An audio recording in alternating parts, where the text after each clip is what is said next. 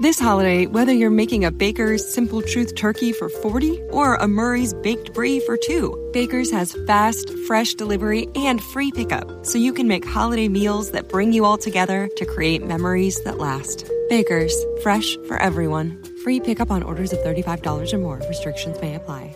Choose from a great selection of digital coupons and use them up to five times in one transaction.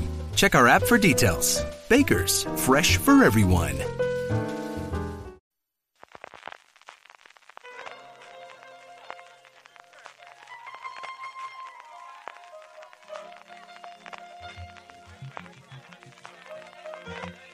Estás escuchando Fuera de Series con CJ Navas.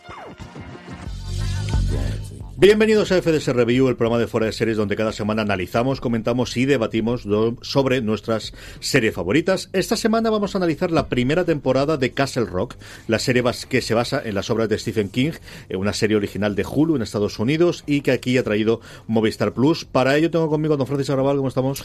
Pues aquí con ganas de hablar de, Castle Rock, de esta serie así, amalgama del universo Stephen King. Y a mi otro lado de la mesa, don José Antonio Pérez del podcast El Camarote de los Marx. ¿Cómo estamos, José Antonio? Muy buenas, encantadísimo estar con vosotros.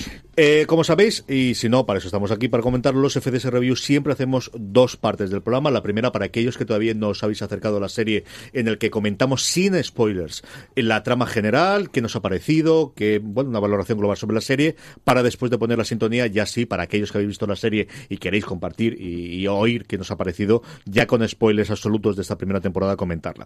Eh, como os comentaba antes, es una serie original de Hulu, en España disponible a través de Movistar Plus, de 10 episodios, basada en en el universo de Stephen King, pero no en una novela concreta ni relato de Stephen King, sino al final lo que trataban, y lo comentan en varios de los eh, entrevistas que concedieron los creadores eh, de los eh, propios after show que tienen en Estados Unidos, Hulu sí que colgó, pues lo típico que también hace, por ejemplo, el Juego de Tronos HBO, tres o cuatro minutitos comentando los episodios, que ellos lo que buscaban era esa ambientación y ese universo de Stephen King más que adaptar una propia novela, producida por JJ Abrams, como el 25% de las cosas que se hacen en Estados Unidos. Tampoco nos y en el mundo en general. Esto es cómo funciona. Y como suelo preguntar siempre es, eh, ¿cómo conocisteis la serie y cómo os acercasteis a ella? Y luego hacemos una valoración global de ella, Francis. Eh, pues porque estamos todo el día enganchados a, RSS de noticias, lo que tiene que llevar fuera de series.com. Nada, yo me enteré cuando anunciaron el proyecto, no sé si, imagino que sería Deadline, que es quien da el 60% de, mm, de las exclusivas o, o Variety o por ahí, nada. Bueno, pues nos llegó aquí este Castle Rock, nos llegó como la noticia de que unos locos eh, frikis de Stephen King habían decidido eh, recopilar todo su universo para crear una serie de antología a partir de aquí.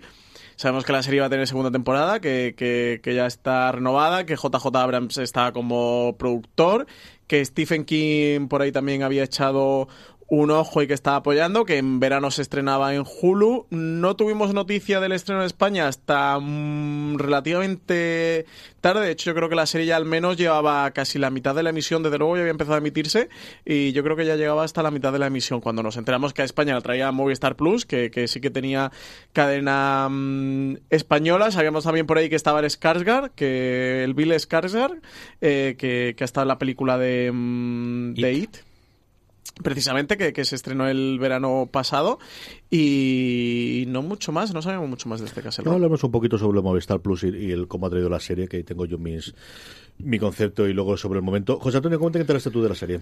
Pues yo más o menos igual. A mí me gusta mucho eh, Stephen King. Yo soy, eh, soy lector eh, bastante asiduo de este, del, del escritor de Maine.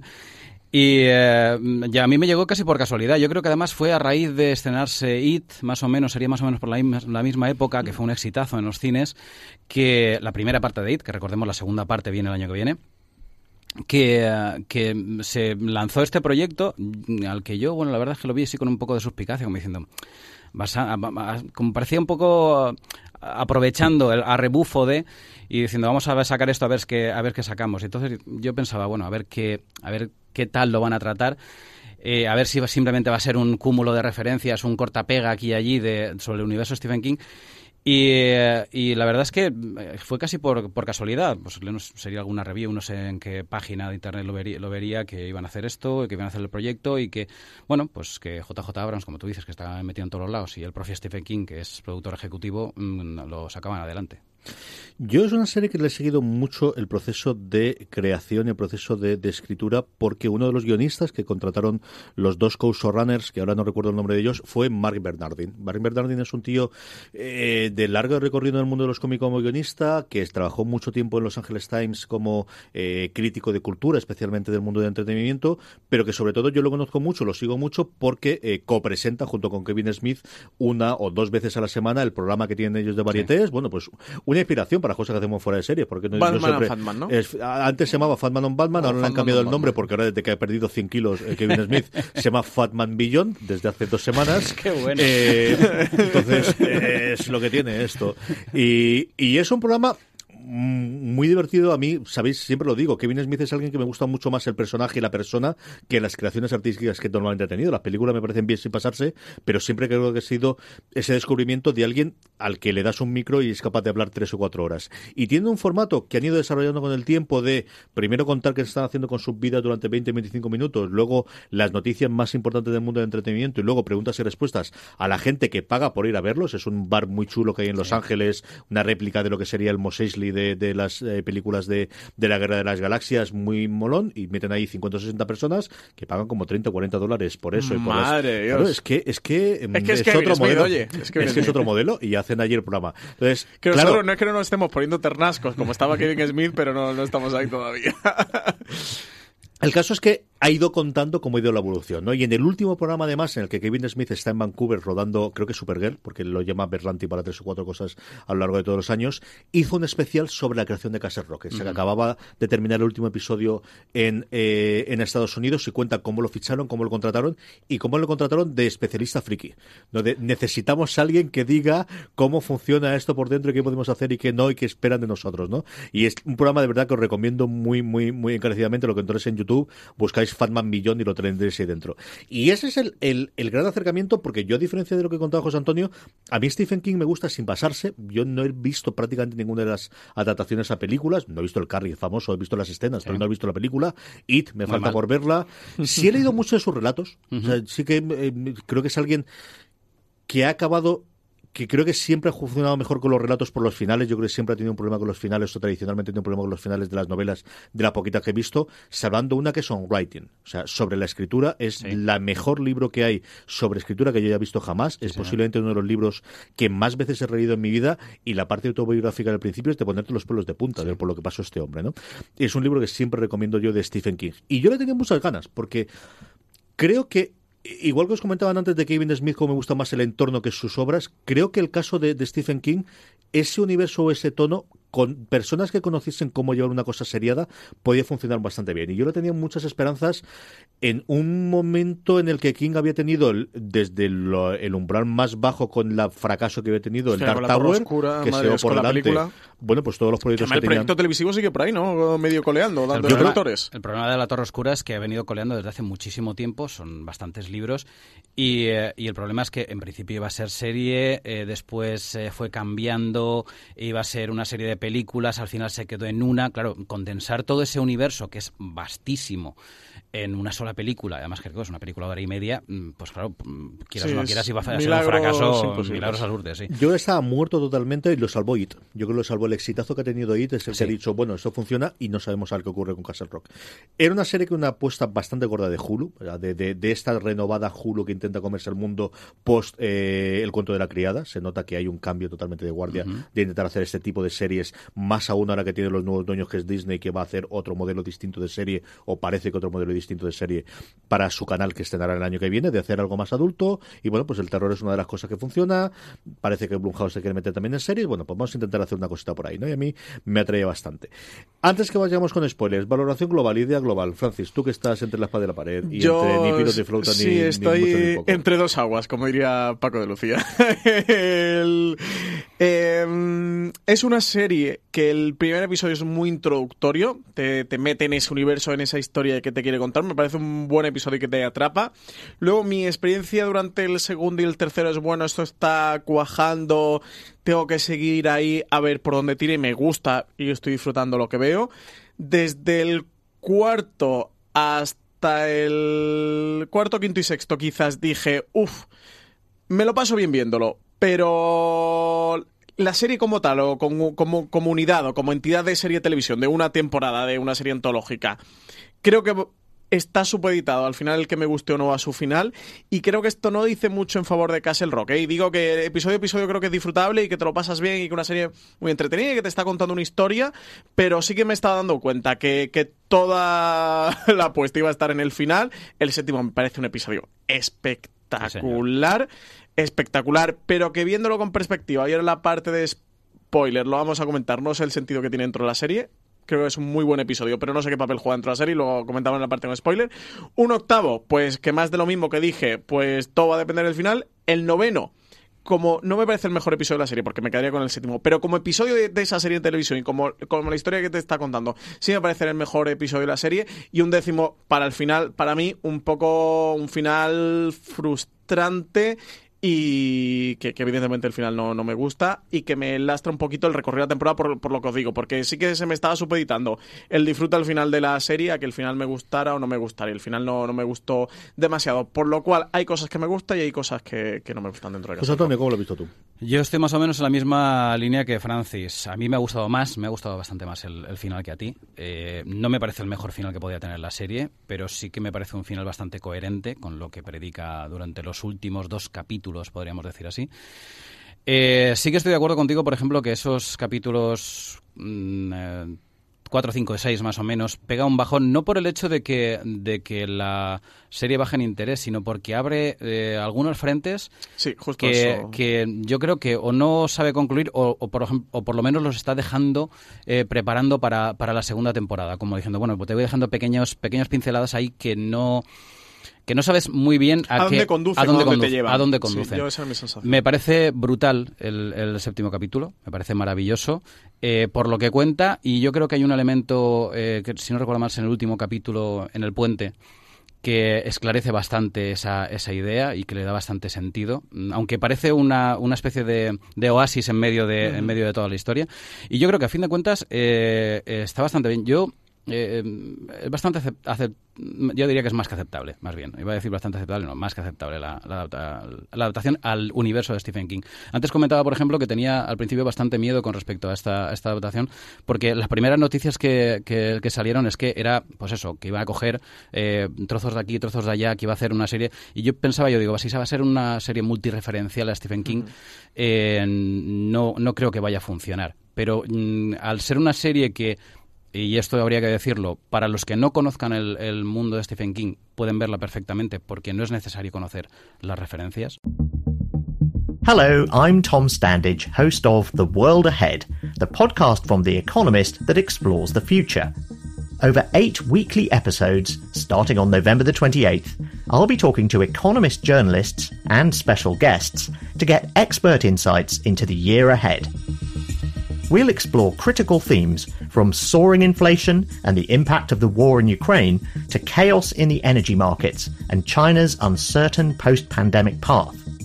Topics include Has China peaked? What does the war in Ukraine mean for the fight against climate change? How will economies cope with looming recession? Will passwords be replaced by pass keys? And just how exactly do forecasters predict the future? Join us to sharpen your foresight with the world ahead from The Economist. Start listening on your podcast app.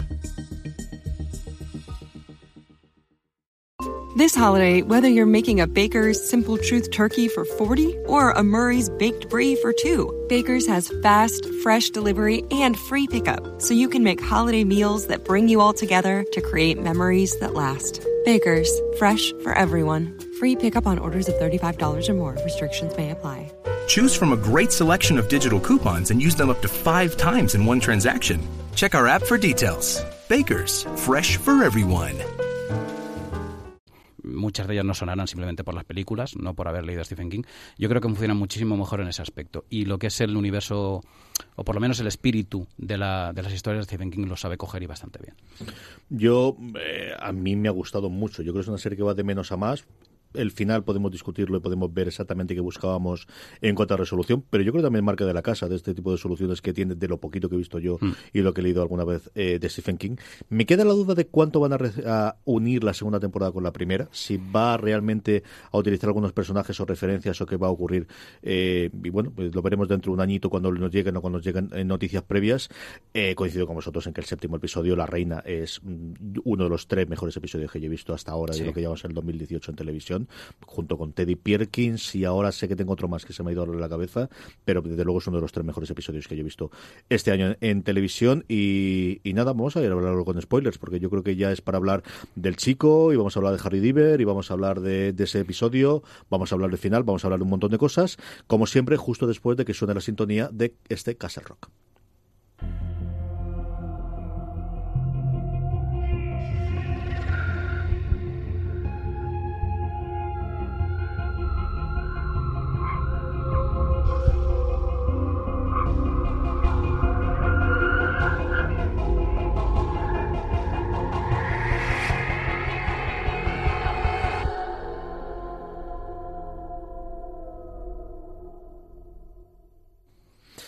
Estamos ya de vuelta, estamos para hablar de Castle Rock con spoilers, ya estáis avisados, a partir de ahora vamos a destripar todo lo que ocurre en la primera temporada de Castle Rock.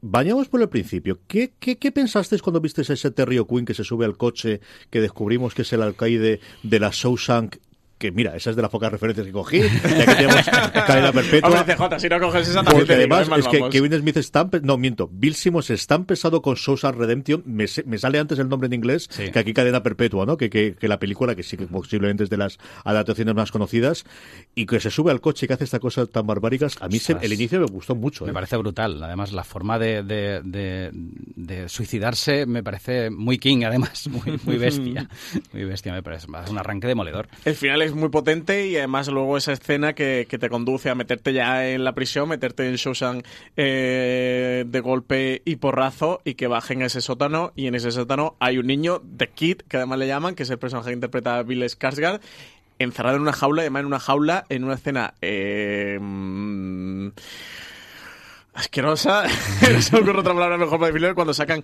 ese cuenco literalmente de uñas cortadas de esos 20 años o 30 años que lleva el niño eh, ahí encerrado. 27. O 27, que te pone ya los pelos de punta y dice, ostras, eh, ¿qué serie nos vamos a encontrar con Castle Rock? Y estos son los momentos que más me gustan y más disfruto de Castle Rock, porque el momento del suicidio del, alcaide es recién Julio de Shoshan y ese momento de cuando descubren al niño y abre la escotilla y se mete el, vigilante de allí de la prisión con, con, la linterna me parece un gran momento y, y también muy, muy Stephen King.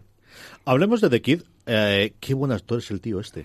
Además lo ves especialmente cuando tienes este universo paralelo en el octavo, en el que Leche sigue, dices, tiene que ser malo. No, oye, es otra persona. que le cambies y el tío, el tío pasa por buena persona. ¿eh? Es el momento en el que te das cuenta que es muy buen actor. Porque, oye, eh, venimos de verlo de It, que hacía además de Pennywise. Pennywise. O sea, un personaje terrorífico de la película de It. Y aquí te encuentras a, a este personaje que, que yo a ratos eh, pienso durante toda la temporada que es la encarnación del mal o del demonio.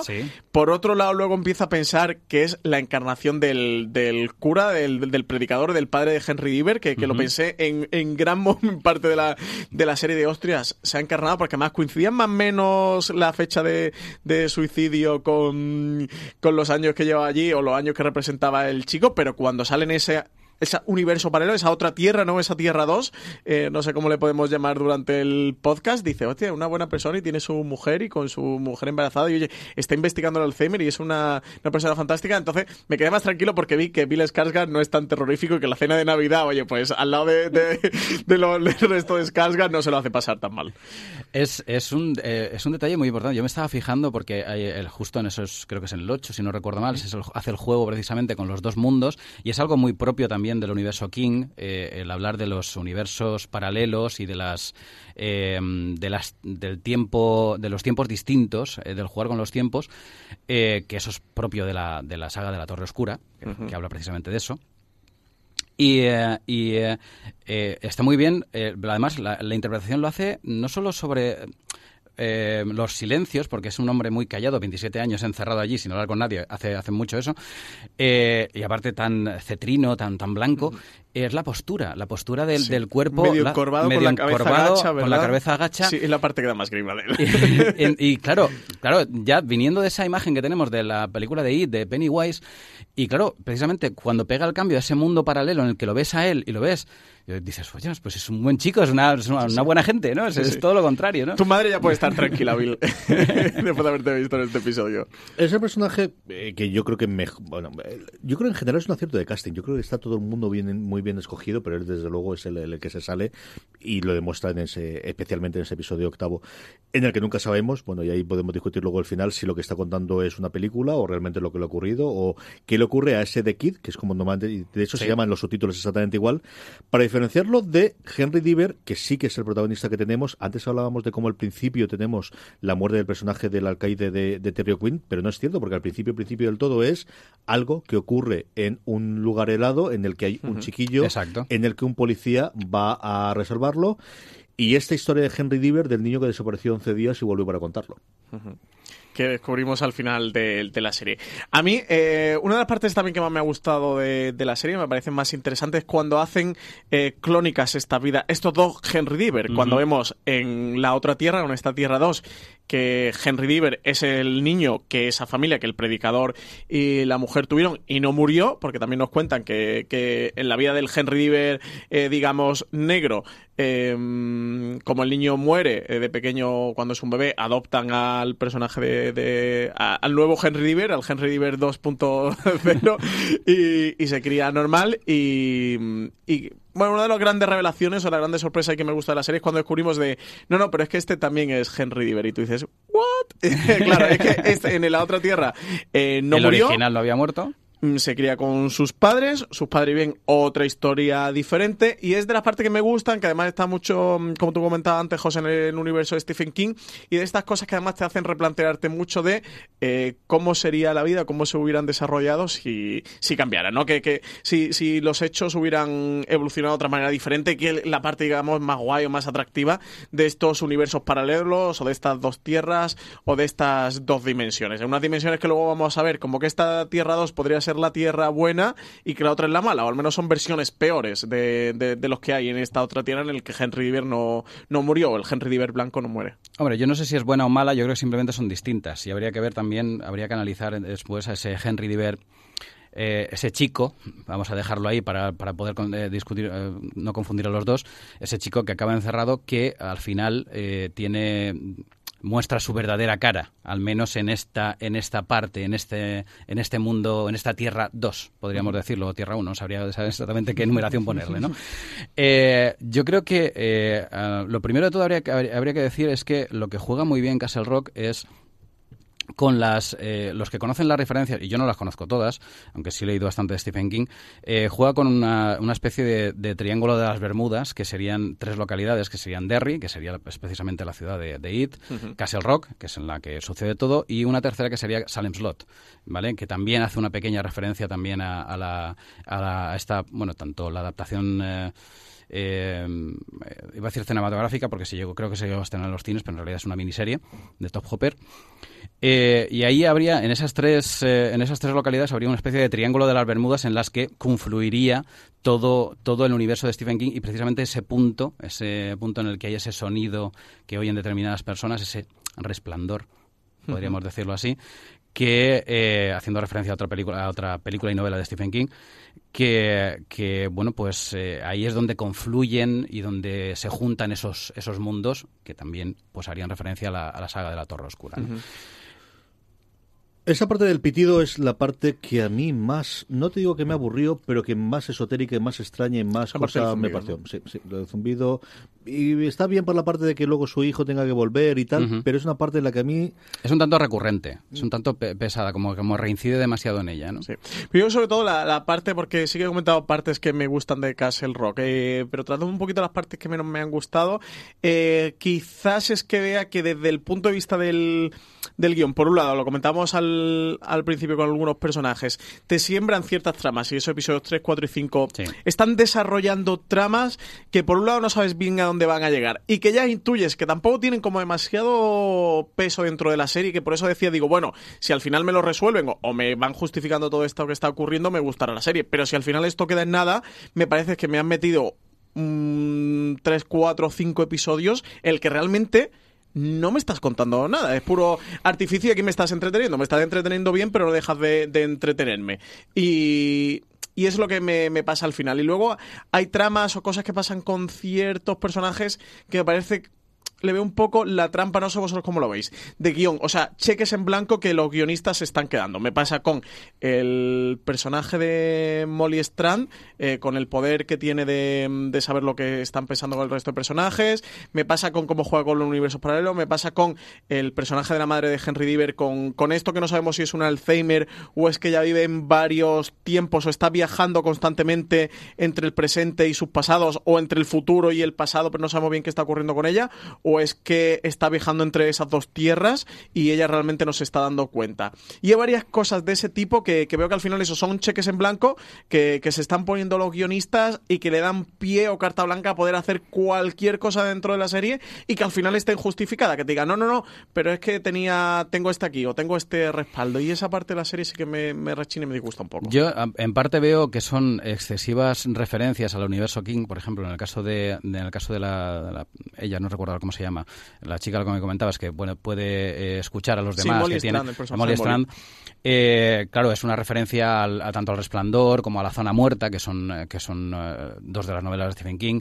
En el caso mm, de em, Jackie Torrance, por ejemplo, es una referencia directa al, al Resplandor también, porque el personaje de, recordemos, Jack Nicholson en el, en el Resplandor es Jack Torrance, precisamente. Además, es, ella misma hace referencia a él porque es su, primo. es Sí. su primo, su tío, si no recuerdo mal, es familiar suyo. Eh, hay, este, mm, por ejemplo, a mí hay una, una de, las, eh, de las tramas que es la de la pareja esta que se instala en la casa. eh, mm, eh, también como que la, la ves, eh, dices, bueno, mm, parece que sea para, para alargar un poco más, eh, para añadir... This holiday, whether you're making a Baker's Simple Truth turkey for 40 or a Murray's Baked Brie for 2, Baker's has fast, fresh delivery and free pickup, so you can make holiday meals that bring you all together to create memories that last. Baker's, fresh for everyone. Free pickup on orders of $35 or more. Restrictions may apply. Choose from a great selection of digital coupons and use them up to five times in one transaction. Check our app for details. Bakers, fresh for everyone. Si estás buscando un buen podcast de análisis y debate en tu idioma, te invito a que escuches Pulso y Péndulo. Yo soy Carlos Curbelo. Y yo soy Fabiola Galindo. Todos los jueves analizamos temas de actualidad en Estados Unidos y Latinoamérica. Fabi y yo no siempre estamos de acuerdo, pero sí tenemos un objetivo común. Queremos servir como antídoto contra las noticias falsas y la polarización. Pulso y péndulo. Busca nuestros episodios en Apple Podcast, Spotify o en tu aplicación favorita.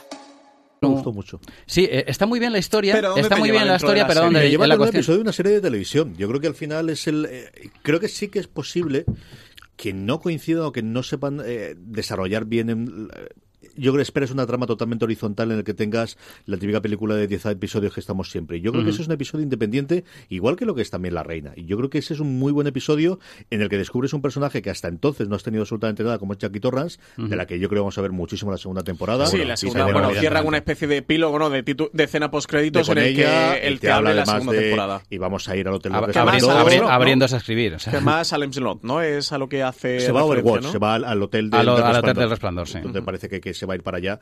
Eh, a mí me gustó, ese episodio me gustó mucho, también me gustaban mucho los otros personajes y era una cosa que, que no esperaba lo del hotel. A mí esa de verdad que me gustó. Yo creo que sí que hay coincido hasta cierto punto con Francis en que las reglas del mundo no acaban de quedar nunca del todo claras. Pero al final tampoco es. Quizás eso lo buscan más en la ciencia ficción, el que diga, bueno, si hay un viaje en el tiempo, dime cómo se hay. O si hay un teletransporte, dime cómo hay. Yo creo que siempre tienes el recurso de, no, no te acabamos de explicar exactamente cómo hay. Y ocurre en La Reina. Yo creo que podemos hablar ahí de- del episodio 7, que es un episodio que yo creo que todo el mundo que lo vea la atrapa, pero que una vez que te lo pongas a analizar, a lo mejor sí que tendrías esa parte. Pero qué bien está Sissy Spacek en ese episodio. Sí, Eso es, está maravilloso. Estábamos hablando, estábamos hablando de, de- de- del chico, pero, pero es que Sis Spacek está estupendísima en todos los momentos. Esa capacidad capacidad de, de, de tener la seguridad absoluta de cómo funciona todo en algunos momentos y, sin embargo, la indefensión absoluta provocada por el Alzheimer eh, eh, que además eh, es un cambio de registro brutal y además es muy sencillo. Y, y- y ella, aparte del- de, toda la, de toda la trama tal y como la cuenta y tal y como está secuenciada, eh, yo creo que el- el- la aportación perfecta de, la, de ese capítulo es ella. O sea, es brutal. No, ya está genial, de hecho, porque le va a pillar muy lejos los Emmy del año que viene, que si no, no me hubiera extrañado verla en, en Mejor Actriz de Reparto y además contando que la meterían en la categoría de miniserie, creo que podría tener bastantes opciones. Creo que se va a Depende quedar si muy la nominan lejos. a Globo de Oro. Yo creo, Creo que si se la nominan para. Globo de Oro, al final es No. Spacek, son muchos años, no ha llevado, yo creo que no está nominada, o si lo estuvo hace muchos años, ¿va a estar en algo nuevo? Eh, había otra serie en la que va a estar ahora, dentro de no demasiado tiempo, que yo creo que tengo que hacer. A mí no me extrañaría absolutamente nada que esté nominada para el Globo de Oro.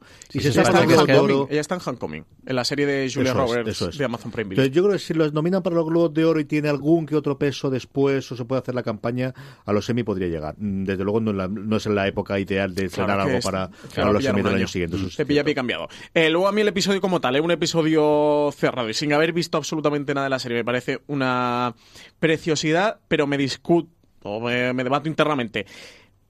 Una hora de esas diez horas, no llegan ningún episodio a, una hora, pues son todos de cuarenta y tantos largos, cincuenta y pocos minutos.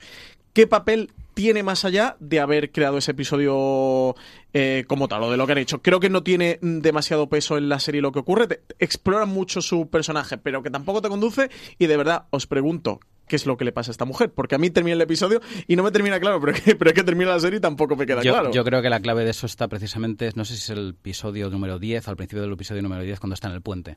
Porque ella, eh, mm, a ver, nunca deja claro qué es lo que le ocurre, eh, pero eh, yo creo que ella, en el fondo, a pesar de estar viajando entre esas dos realidades, eh, o, o, mm, o a pesar de sus momentos de lucidez, depende de cómo quieras verlo, porque parece que por momentos parece que ella sabe perfectamente dónde está todo, pero en otros momentos parece que está totalmente perdida, por eso de la- lo del viaje, eh, ella, ella ve la conexión. Ella en el fondo sí que tiene esa conexión entre esos dos, entre esos dos mundos. O sea, que, que no creéis que tenga un Alzheimer, sino lo que realmente tiene es que, que va viviendo recuerdos o está conectada con el otro yo, el, el- su yo de la otra tierra. Es posible. Yo es lo que pensé, porque además el hecho de, deja- de dejarse las figuras te lo están vendiendo como que es por el Alzheimer, pero realmente con lo que está, o lo que está consiguiendo al final es saber identificar esa escena a qué a qué vida corresponde, si está si corresponde a la Tierra 1, por llamemos Tierra 1 eh, si os parece bien a la Tierra en la que transcurre todo, Ujú. la mayor parte de la serie, la Tierra 2 a la Tierra donde The Kid es Henry Diver. Eh, entonces las escenas que vive eh, ella en Tierra 2 no tienen esa figura y es la forma en la que ella identifica. Ella lo interpreta como un Alzheimer, porque evidentemente si a no- cualquiera de nosotros nos pasara, no, no pensaríamos que es que hay una Tierra paralela, pensaríamos que es que tenemos Alzheimer. Pero al final no llego a tenerlo claro. Pero sobre todo hay otra parte que también me interesaba. Tenía mucha ganas de, grabar review, este review, para hacer este tipo de preguntas. Es la dirección y las decisiones de dirección con The Kid hasta que llega ese episodio 8. Pero es que luego lo vuelvo a hacer durante el 9 y el 10. ¿Qué es lo que os quiero decir? Em, durante toda la serie a él te lo están rodando. Cuando él crea... A ver, él se supone, o bueno, no sé, eh, supongamos em, que él directamente no crea el mal. Es decir, no es un demonio, no es una encarnación del mal, sino que él, por estar en una tierra que no es suya, por estar es en Tierra dice 1... él. Claro, Eso sí, es lo sí. que pero eso es lo que quiero contar vosotros y luego vamos a contar la escena final en el que él, se transforma en otra un cosa. episodio en el que, si tú te crees lo que estás viendo, eso es, esa es la realidad, pero luego descubres que eso es lo que él le ha contado a Molly. Sí, pero es que el niño, el, Hen- el Henry Diver negro, allí también crea el mal, en la Tierra 2 también crea el mal. Entonces podemos decir que sí, que sí que el mal se crea por estar en una Tierra que no es la suya. Digamos que crea como una in- inestabilidad.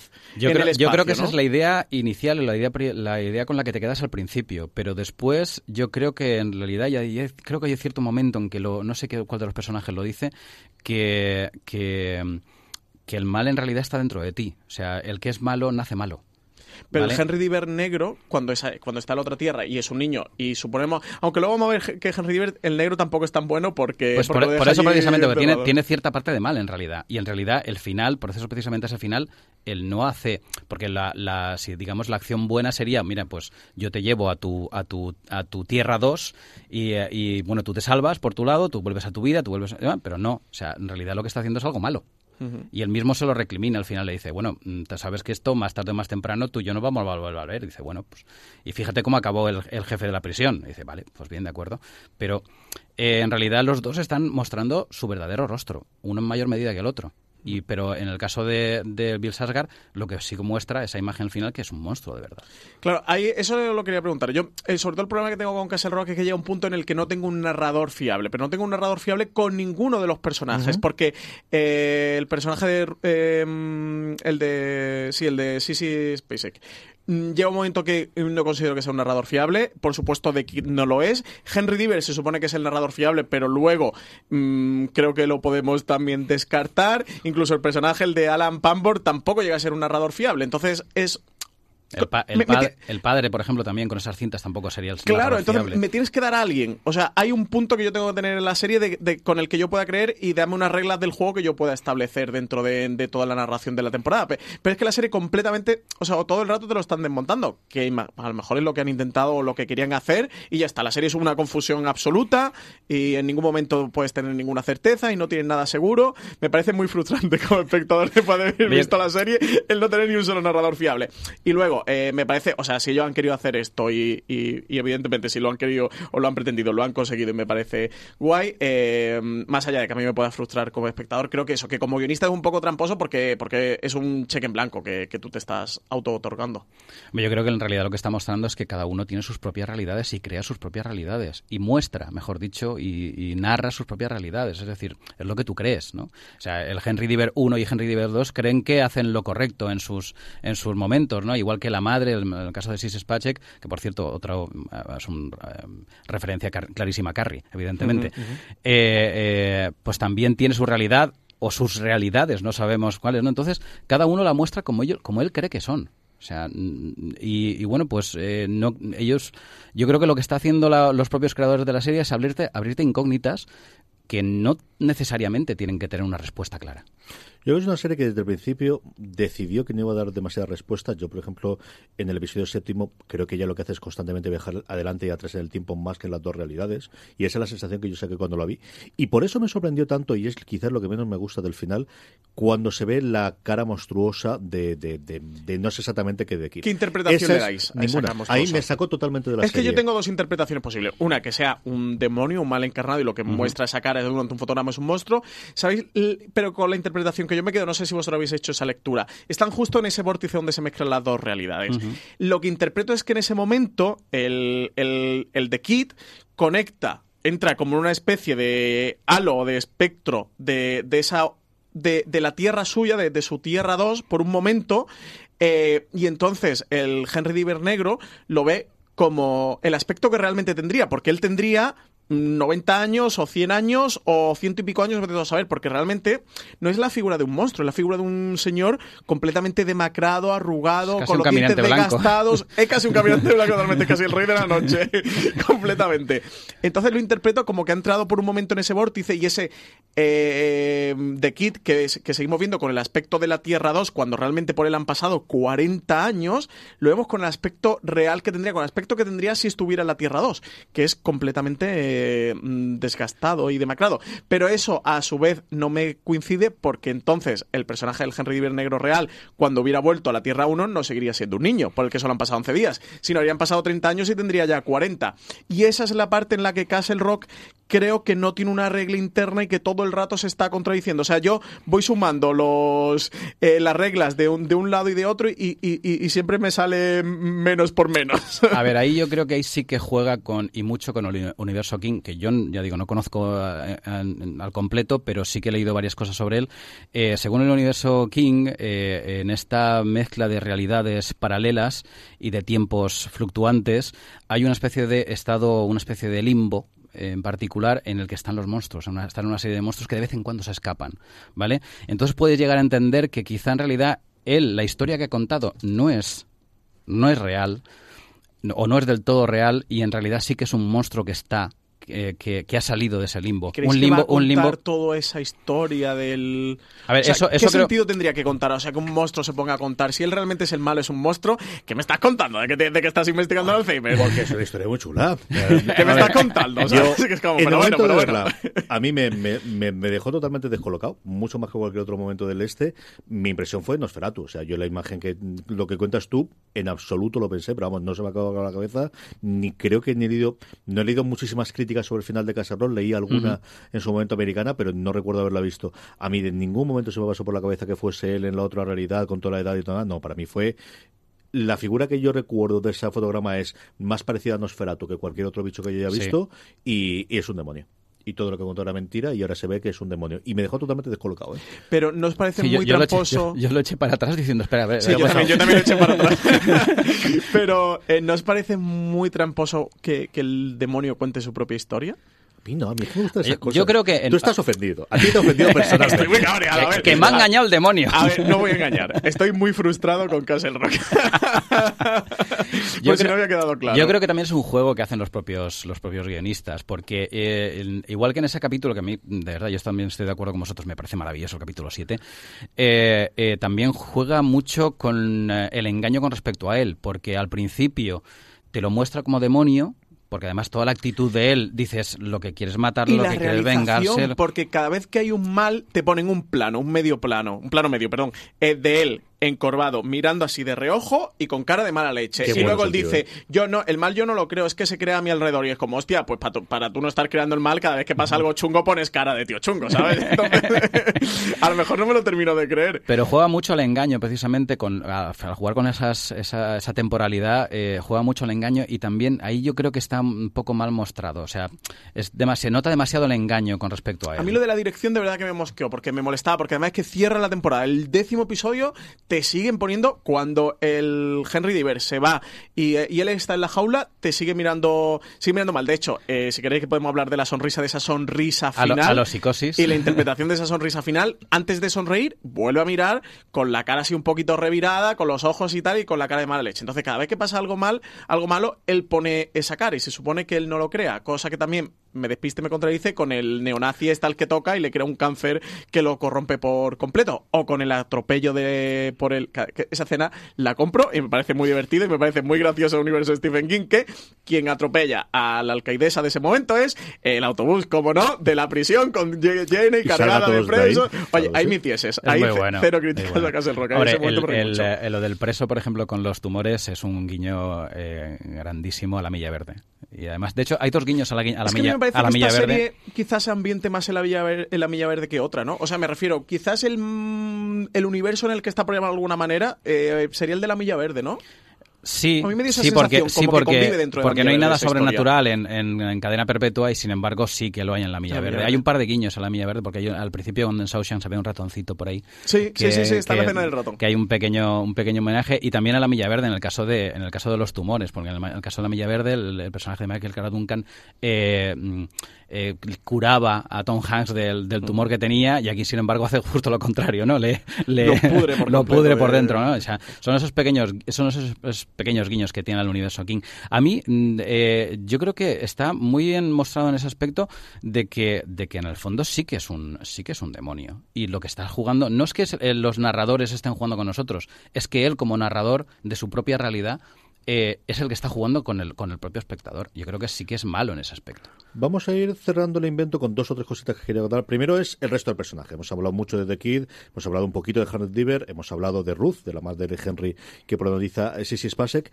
Eh, muy poquito del resto. Eh, de todos los demás, ¿con cuál te quedas, Francis? A ¿Cuál mí me hizo mucho gracia el homenaje de Jackie Torrens, del personaje que Sí. parece que va a ser la protagonista de la segunda temporada, pero porque hace el homenaje a Jack Torrens, que supone que es como una sobrina, ¿no? Del, de este, del, del protagonista del, del Resplandor.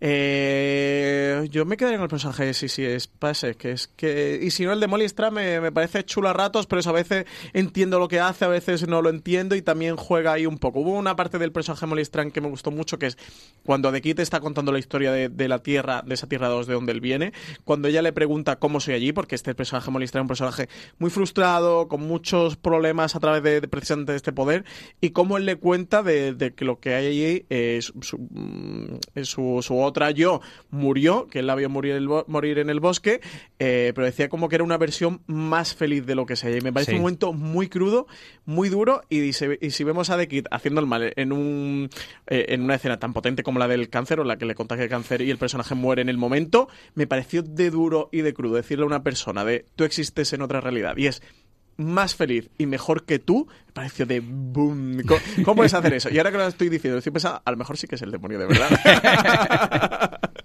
Ves, ves como al final. Porque, hostia, decir eso a alguien eh, Sí, es que muy es duro. sí, muy duro. Yo me quedo con el personaje de Sis Spacek, pero con, con diferencia. Yo creo que es el mejor. Y, y la relación que tiene con el, con el policía o con el ex policía eh, me parece una relación eh, enternecedora. Me parece maravillosa. A mí la relación de ellos dos me encantan, pero es cierto que a mí, eh, bueno, pues al final, Molly Strand es el, el personaje que a mí me metió en la serie, mucho más que Henry Diver. Cuando ella se revela que es capaz de ver esa parte del futuro, a mí es una actriz que me encanta, que me gusta muchísimo, Melanie Linsky, es alguien a que yo descubrí en su momento en Dos Hombres y Sí, Medio. señor. Ella, aunque no fuese, era la vecinita de, de Dos Hombres y Medio haciendo un papel, un papel que era, pues eso, muy por debajo de las capacidades que luego he visto hacer en un montón de cosas. Y aquí está sencillamente espectacular. Y tiene un atractivo especial, un carisma especial esta mujer, de, sin ser una mujer, desde luego espectacular, siempre queda como atractiva, siempre queda, y ese doble juego cuando tiene en esa realidad paralela que él le cuenta, de, de cuando ella es una triunfadora, me encantó. Y es el personaje que quizás que me gusta, junto con Jackie Corrans, pero yo creo que en eso podemos meternos también en hablar qué esperamos de la segunda temporada. Francis, ya sabemos que no va a verla. No, Eh, no, pero quería hacer una pregunta antes de pasar a la segunda temporada rápida. Eh, ¿Me podéis explicar la historia del personaje de Rory Culkin, con este también personaje negro que meten a Henry Diver en una cámara? Hay de sonido, pero es que luego los matan y luego eso no pasa nada y luego el personaje Rory Culkin aparece en la prisión y vuelve a morir. Es precisamente lo que iba a comentar. Esa ¿Voy a es otra de esas, esa historia? de esas historias que parece que no vengan, no, vengan a cuenta. Además, son como muy high concept de te voy a meter en una cámara por el sonido porque yo me, me, me- yo me he automutilado los oídos por, para no escuchar ese ruido.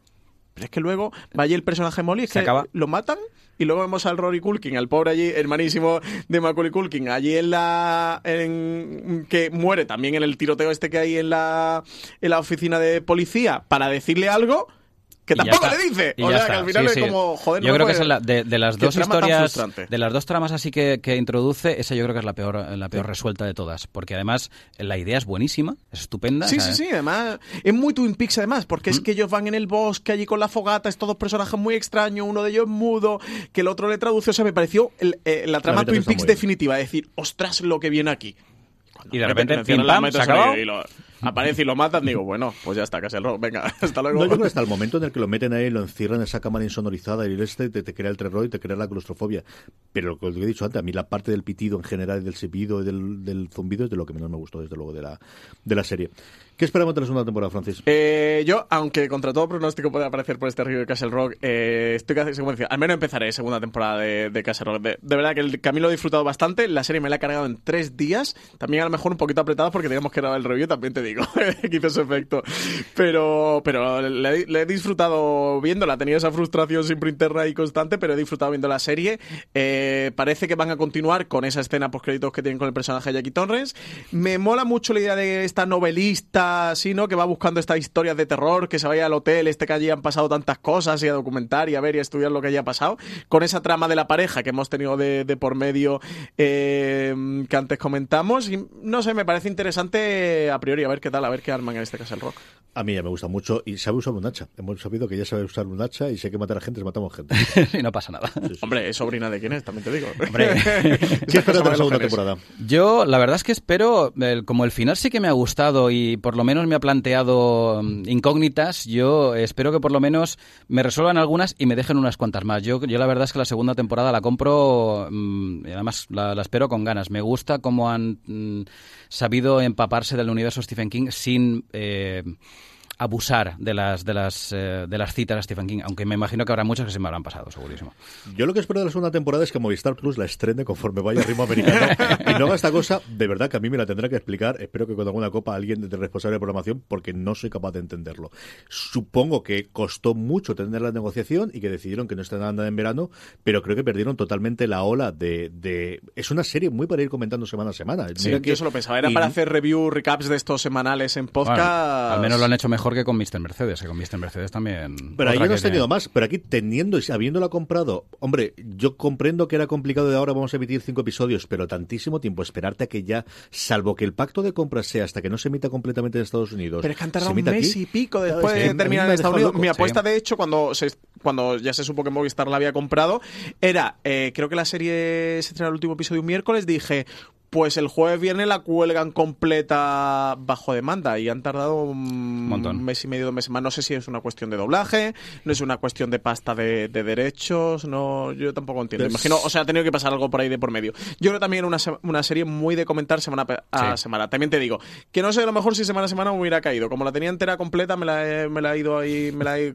comido en maratón. Al principio pensaba lo mismo, y viéndola decía, joder, qué oportunidad desaprovechada de tener un comentario semana a semana de especular tan chulo, ¿no? Pero Y más aún cuando se estrenó. Es decir, a mí me dices que esta pilla cuando se está emitiendo Juego de Tronos y comprendo que al final no la vas a ver. Exacto. Pero es de los poquitos huecos en los que no hemos tenido una cosa en la que te dominase la conversación semana tras semana. Y sí en Estados Unidos, tú veías las webs americanas, hombre, Bultu porque escribe absurdamente todo, pero cosas más pequeñas como puede ser un Sepping o puede ser un Ringer o puede ser el Leche, se llegaban a un seguimiento y cuando eh, ocurrió el séptimo episodio todo el mundo sacó algo. Oh, es decir, sí. yo creo que del séptimo episodio se hubiese hablado durante una semana, semana y media de ese episodio. Y a partir de ahí hasta el final, sin ningún género de duda. El quinto, podríamos discutirlo. El cuarto podría ser, pero que desde el séptimo hasta el décimo hubiese sido, si no el dominador de la, de la, de la semana, sí que tendríamos recaps y tendríamos comentarios y se hablaría de la serie, de esa sí que no me cabe ninguna duda. En fin, a ver qué ocurre con la segunda temporada, que de verdad que le tengo muchas ganas a ver qué es lo que ocurre. Y yo que estaremos aquí, no sé si estará Francis Arrabal para comentarla. la segunda. yo sí emplazo a José Antonio Pérez a que Yo venga a comentarla. José Antonio, mil millones de gracias por haber venido a, a grabar este review sobre Castle Rock aquí Un de. Series. Don Francisco Arrabal, Pues nada, muchas gracias por haber invitado, CJ.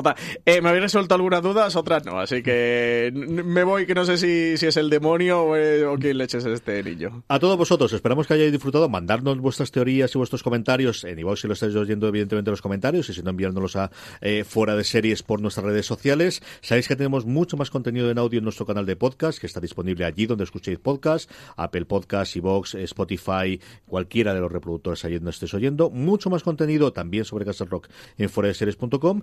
Gracias por escucharnos y recordad, tened muchísimo cuidado ahí fuera.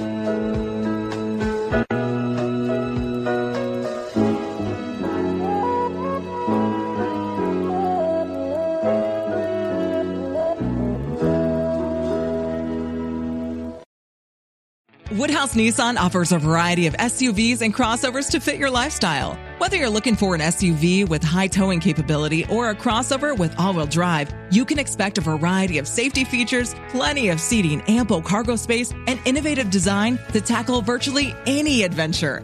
Explore the Nissan lineup of SUVs and crossovers featuring Rogue, Rogue Sport, Kicks, Murano, Pathfinder, and Armada. Visit one of our two Nissan locations or shop online at woodhouse.com.